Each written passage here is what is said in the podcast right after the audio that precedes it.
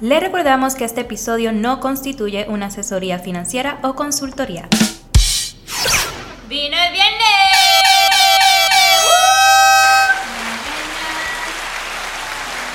Buenas, buenas, buenas. Bienvenido a otro episodio de Vino el Viernes. Esta vez es un poquito diferente. Estamos con café el viernes, Ay, sí, café mano. Bueno, hoy les tenemos unos datos. Hay una, bueno, Yomari, ¿cómo te estás hoy primero? Mira, ese café está bonito. Estoy energizándome con, Sí. con un cafecito sin azúcar, un espresso Oh, súper. de vaya y café. Ah, Sí, el Nosotros mejor comemos el break del café a las 9, en el almuerzo A las 3. a las 3 y los viernes como se janguea, pues por la tarde también. mucho, mucho café. Pero hoy vamos a estar hablando de una cartita que está llegándole a muchos contribuyentes. Esta es Ah. una sorpresita para los que solicitaron el Child Tax Credit, en donde eh, esta carta muchas personas están llamando eh, porque no saben qué tienen que hacer. Esta, esta carta usualmente le está llegando a los contribuyentes que por primera vez solicitan el Ya. crédito por dependiente o llenan planilla federal. Y no necesariamente tiene que ser la primera vez. eh, ¿Verdad? Es un documento al azar. Le va a llegar a unas personas y a otras no les va a llegar. Aquellas que les llegue el documento, pues, ¿verdad? Tienen que seguir las instrucciones de la carta y resolver el asunto. No se asusten. eh, ven un documento que dice IRS y dicen, uy, se van a tirar los federales. Sí, no, no le van a tocar la puerta todavía. IRS, Yo no quiero el crédito. No, no, si usted está en ley, ¿verdad? Y lo que reclamó en la planilla Claro. es cierto. Simplemente seguimos las instrucciones de lo que hay que hacer. Este documento que establece la IRS, ¿verdad? Que tiene un numerito de control, el número de la carta es la 5071C y le va a llegar a su casa, a su buzón, a algunos contribuyentes. Si usted ya le llegar su reintegro y no le ha llegado la carta, no se preocupe, siga su vida normal. Al que le llegó la carta, pues tiene, ¿verdad? La carta trae una instrucción bastante simple en donde el contribuyente tiene que acceder a un enlace que trae la carta. ¿Qué va a hacer? Pues Usted se va a sentar en su computadora, va a colocar, escribir el enlace que tiene la carta. Cuando llegue al enlace, ¿verdad? Va a seguir las instrucciones y lo único que hay que hacer, ¿verdad? Estas instrucciones lo que requieren es que usted verifique su identidad va a tener que contestar unas preguntas relacionadas ¿verdad? a sus datos personales. Eh, tiene que subir, ¿verdad? digitalizar sus identificaciones y subirlas a este enlace. Y adicional a eso, eh, me corrigen por acá porque a mí no me llegó la cartita. Tienen que hacer estos movimientos en la cámara Sonríe. sonríe, así que maquíllese antes de que se conecte a la computadora y tiene que grabar su rostro, ¿verdad? Sí, En- es en como un método de autenticación para autenticar la identidad. Claro, cuando ustedes bajan una aplicación, eh, ¿verdad? Las criptomonedas están de moda y usted se escribe en estos programas, ¿verdad? De, de CryptoCoin, por ejemplo, uno de los eh, requerimientos que tiene que seguir es escanear su rostro y subir su, su, sus identificaciones. Así que no sí nada diferente a eso. Si usted sabe hacer eso y es muy ágil para ir a comprar sus cripto, es lo mismo, vaya, siga el, el enlace, grabe su rostro, suba sus IDs y finalice el proceso. Una vez usted finalice el proceso, ¿cuánto más o menos dice la página que va a demorar su reembolso? ¿Alguien sabe? 30 días. Eh, son de 8 a 9 semanas. ¿Verdad? Ese es el tiempo máximo. Una vez usted completó el proceso de verificación de identidad. Suena, suena largo, pero realmente ir al link, someter la evidencia de la identificación y, y grabar su rostro y, y someterlo, más, más nada. Entonces, el La IRS es la espera, ¿verdad? Porque esto es un proceso de revisión. Como un proceso de revisión, si dice de ahí de 8 a 9 semanas, usted probablemente demore en recibir el reembolso de 8 a 9 semanas adicionales a las que tenía que esperar luego de erradicar la planilla. Si le llega antes, perfecto, bien. O sea, pero no quiere decir que a veces aquí llaman muchas personas, no me ha llegado el reembolso. Si esto está sujeto a una verificación, una revisión, nosotros no podemos entrar a agilizarlo. Ujú. Usted tiene que seguir las instrucciones del IRS y esperar a que Sí, no tiene nada Sí. que ver con la planilla, porque Claro la planilla, el IRS nos indica si fue aceptada, si fue rechazada. Esto no es un error matemático. Esto no tiene que ver con la aceptación de su planilla, esto es un proceso alterno de seguridad que tiene que seguir. Y realmente es un proceso de beneficio para ustedes. ¿Qué pasó aquí? Ah, pues el IRS dijo, pues esto no es una planilla que normalmente recibimos. Quizás ellos allá tenían esos dependientes en otra planilla en años anteriores. Simplemente, mira, vamos a estar seguros, vamos a grabar este récord de quién es esta persona para que pues, no haya que hacerlo el año que viene. Y que no sea otra persona que está radicando una planilla en su nombre, Claro. ¿verdad? Y, y usted no se haya dado cuenta. Pero es algo que tiene que tratar, ¿verdad?, de, de resolver el contribuyente. Por eso estamos haciendo el video para que usted se beneficie y lo pueda hacer usted mismo. Porque si usted viene acá a la oficina, esto no es un error matemático de la firma. Imagínense, entonces va a haber que aquí sentarlo en una computadora y decirle cómo mover la cara de la izquierda a la derecha. Realmente es un proceso que toma demasiado tiempo, Sí. eh, persona por persona. Así que trate de resolverlo con su celular y en su computadora personal para que pueda agilizar el reembolso de, de verdad de su Child Tax Credit. Y el crédito lo emite, el reembolso lo emite el IRS, eso no tiene que ver nada con, con los preparadores. Que Sí, Bueno. también tienen la opción para llamar, este, que, que la IRS le pueda asistir en el proceso, este, porque realmente, ¿verdad? como bien dijo Chamari, esto es algo ¿verdad? estrictamente confidencial entre la IRS y el contribuyente, y sencillamente hay que seguir los pasos a seguir que se le, se le está indicando la carta. La carta también dice que tienen 30 días para responder Ujú. eh, o para llamar. Y, anyway, si usted va a llamar, como quiera va a tener que conectarse a un computador porque en la llamada no le van a poder hacer el proceso digital. Ujú. Pero si va a llamar a alguien referente a la carta, es a la IRS, porque nosotros no podemos ¿verdad? contestar las preguntas por usted. entiendo que ese número de teléfono está experimentando un alto volumen de llamadas, que está bien difícil, ¿verdad? Conseguir comunicación.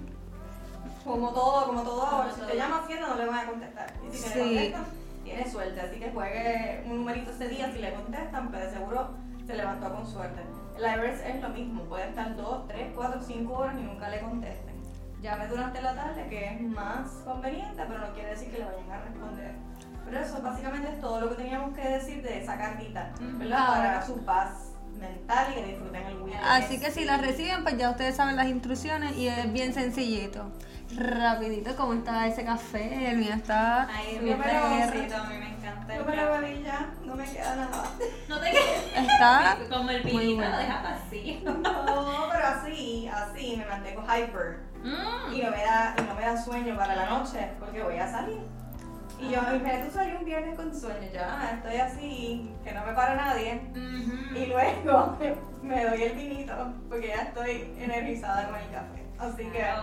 Llegó marzo, este, llegó marzo, pero todavía falta vacaciones el pacto. ¿Qué significa que llegó marzo? Es que tienen menos días para radicar la planilla. Ajá. O sea, empezamos un countdown de que quedan los días de marzo y los poquitos días de abril. Recuerde que abril es Semana Santa. Y si usted deja la planilla para lo último, el weekend donde vencen las planillas es Viernes Santo, Sábado de Gloria y Domingo de Resurrección. Y nosotros no vamos a estar aquí Viernes Santo para llenarle la planilla.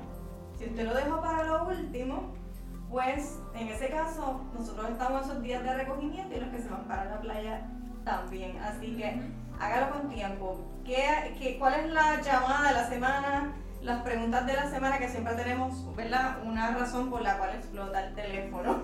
Y esta ha sido, ¿verdad? Lo que es el crédito de la oportunidad americana. Que hay una enmienda, ¿verdad? En la carta circular que corresponde a esta planilla, en donde Hacienda se inventó y tuvo la idea de sustituir la certificación de estudio que se le requería al estudiante para poder reclamar el crédito de la oportunidad americana. Entiéndese que esto es un reembolso de gastos universitarios. otro crédito de, de los que hemos estado hablando, pues este otro crédito más. Para los estudiantes, para los jóvenes, yo fui estudiante. Pero no tan jóvenes porque yo puedo estudiar a la edad que quiera. Ah, bueno, sí, ¿verdad? Ay, yo, yo le... Discúlpame, La, televidentes. la me pasó interrumpo. fue alguien se ofende. Ay, Dios mío, perdón. No, no, no. Perdón. La interrumpo eh, rapidito. Es que me recuerdo, el, el lunes fue el último día para erradicar la, la 480 de servicios prestados, así que ya pueden acceder a su cuenta de Suri y están sus formularios de las 480 de servicios prestados. Se supone que ya estén. Igual, la 480 7G, que es la 480 que van a necesitar para el crédito del que estaremos hablando, eh, se supone que la hayan radicado en o antes del lunes 28 de febrero. Que entonces ya la pueden encontrar. Lo dijo mal, lo dijo mal, lo dijo mal. ¿Qué? Lo dijo mal. Ella dijo 7G. Y es que Hacienda está de moda. Y es 7G, porque ahora todo es G. Ay, discúlpeme. Disculpe. Es 480 7G. No se equivoque. Discúlpenme. Venía haciendo y te lo rechazo por Sí, porque ¿cuál es la idea del 7G? Es que todo es G ahora, así que esta es la 7G. Se les ocurrió sustituir la cartita por una informativa. De hecho, muchas universidades y colegios, que son las instituciones elegibles de los estudiantes, no sabían que tenían que preparar es- esta informativa y de, y de hecho le están diciendo a los estudiantes que no, que ellos no le tienen que hacer este documento. Así que universidades eh, y personal de la facultad de las instituciones elegibles, entérese de que sí, que esta carta, esta informativa es necesaria para todos los estudiantes si quieren reclamar el crédito de la oportunidad americana. Ya Ok. la 1098 no es aceptable. Lo que Debe pasa- ser informativa. La 1098, ¿verdad? Se da en muchas ocasiones en instituciones que tienen sede en los Estados Unidos. Es un documento federal, es un documento eh, que se refiere a Puerto Rico per se. Y el documento formal que es en Estados Unidos es la 1098. Si la universidad tiene su, su sede y su operación principal en los Estados Unidos el- y, no hay, y no hay presencia en Puerto Rico, lo que va a recibir el estudiante es una 1098. Básicamente una 487 es una copia, una emulación, en donde Hacienda vio que la 1098 era un documento federal y se copió. Y dijo, pues yo pues, también voy a hacer uno. Y voy a hacer una 487. Ok. ¿Y qué? pensaba Son que gastos de tuition, o sea, ahí es donde certifica, ¿verdad?, que el estudiante estuvo en una institución elegible, registrada, recibimos la información en UIN, en UIN, si este estudiante tuvo beca o no tuvo beca, ¿por qué?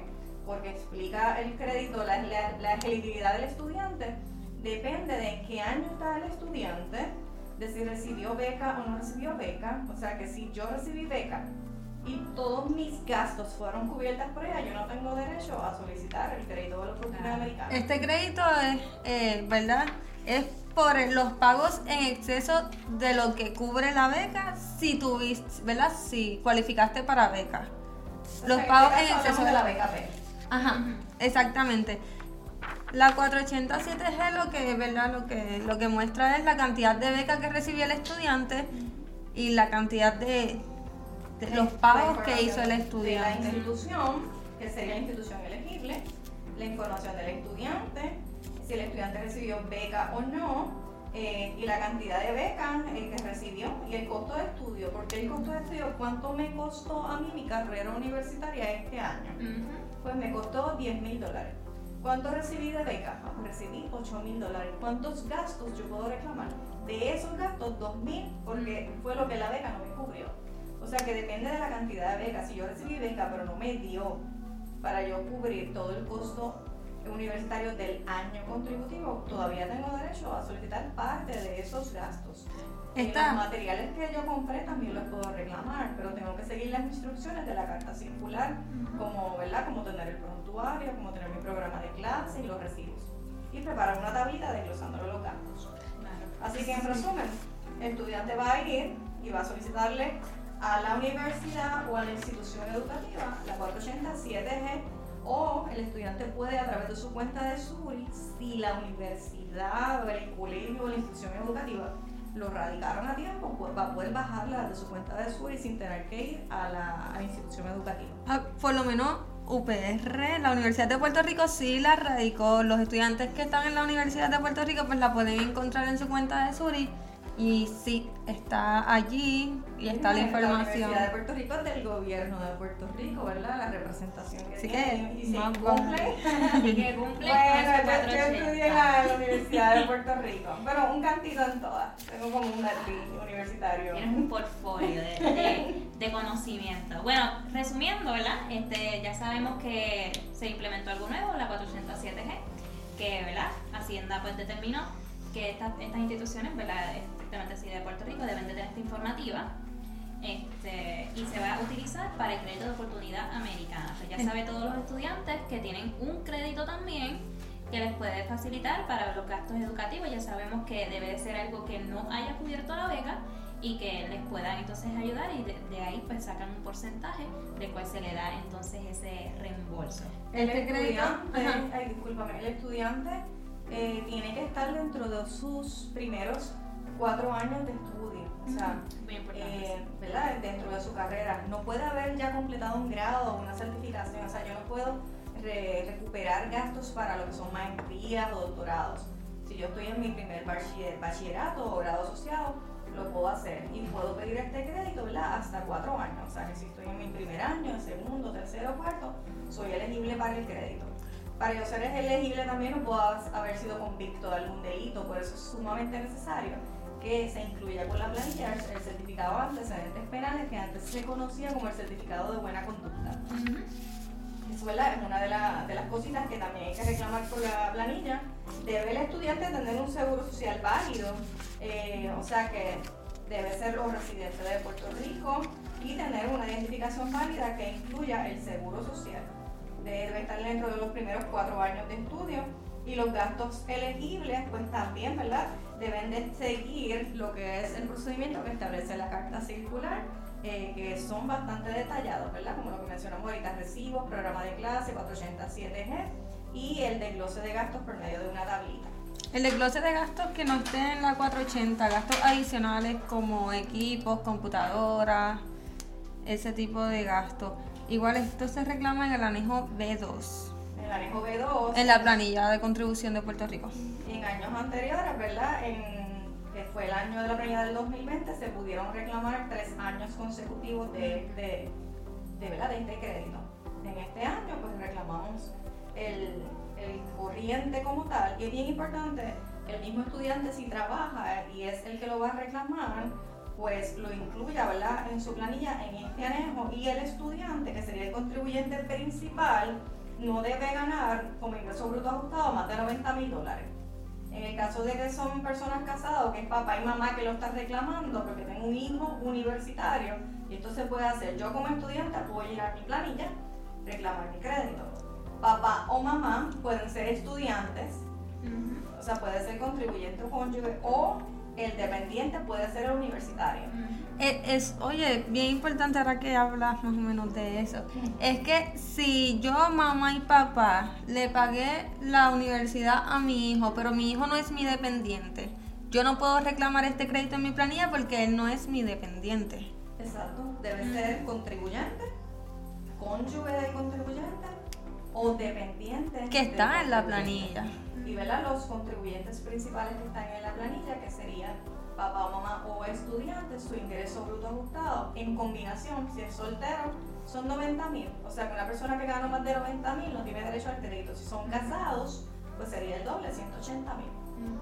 Básicamente, esto es un resumen. ¿Hasta cuánto yo puedo recibir, verdad, de los gastos elegibles? Pues básicamente yo puedo incluir de gastos hasta 4 mil dólares por estudiante. Pero a esto le aplican unas tasas de porcentaje. Y en lo que se resume, ¿verdad? Dependiendo a la cantidad de gastos que yo voy a colocar en la planilla, los primeros 2 mil dólares de gastos se pagan a un por ciento. A un 40%. Y entiendo que en exceso de los 2.000 es a un punto 25%. Exacto, cuando vienes a hacer, esto se va reduciendo a una cantidad de no más de mil dólares por Cada dependiente. Pero siguen siendo buenos. Ah, Sí, pues es- claro. Por lo menos mi nene no tiene beca y estudia en la Universidad Interamericana y pues hay que aprovechar y reclamar estos créditos. Claro. Ya Sí, realmente trabajar, pues llenará lo- su propia planilla. Planilla. y se podrá beneficiar de lo, de lo que es la beca. Los créditos de la uni- en la universidad están elevados, está- o sea, han subido un montón. Yo soy Pero estudiante. se Yo soy estudiante. Yo soy Hay, hay estudiante. palabras y hay experiencia. Sí, los créditos están subiendo cada- todos los años. Pero en las instituciones privadas son sumamente costosos. Realmente, Oh, sí. realmente hay diferentes puntos de vista en este tema, pero hay tantos extranjeros, y nos consta porque tenemos una universidad de frente, tantos extranjeros que se mudan a Puerto Rico a estudiar, porque Puerto Rico sigue siendo un lugar que exporta talento educativo. Es tan económico todavía estudiar aquí en este país, siendo privada la universidad o siendo pública, que los extranjeros vienen a estudiar aquí. Wow. Pero Porque el costo de hospedaje y el costo educativo es sumamente económico, como quiera, comparado con cualquiera de los 50 estados de los Estados Unidos. Wow, eso no lo sabía. Interesante. Claro, y la, la- la educación aquí de- universitaria es buenísima. O sea, no es que estamos eh, sacando talentos mediocres. La, la universidad y el talento universitario que saca Puerto Rico es sumamente bueno y lo pueden ver los profesionales que lamentablemente, ¿verdad? Los puertorriqueños que se gradúan y se van a trabajar tienen unas plazas sumamente competitivas en y fuera de Puerto Rico. Claro, en Puerto Rico hay talento, ¿viste? Igual que como somos un territorio americano, por ejemplo, en el caso de nosotros los contadores públicos, nosotros podemos pedir reci- reciprocidad en nuestra licencia. Y no importa que mi licencia se diga Puerto Rico, yo puedo mudarme a los Estados Unidos, ¿verdad? O cualquier otro lugar en donde se haga una práctica, ¿verdad? De contador público y pedir una reciprocidad de licencia como si fuera cualquiera de los 50 estados. eh, es bien importante que, que sepan que para poder eh, reclamar el crédito tienen que ser residentes de Puerto Rico durante todo el año. Sí, al igual que todos los créditos en la planilla eh, establecen este punto. Claro que sí. Esto es para que no se beneficien como de la. Oye, eso es un chisme, un mochinche, como dicen por ahí. ¿a cua- ¿Cuántas exenciones ley 2022, que ahora se llama el acta, el acta 60, han revocado, ¿verdad? Que estos son los millonarios que se estaban mudando a Puerto Rico, eh, que tenían una exención contributiva prácticamente total.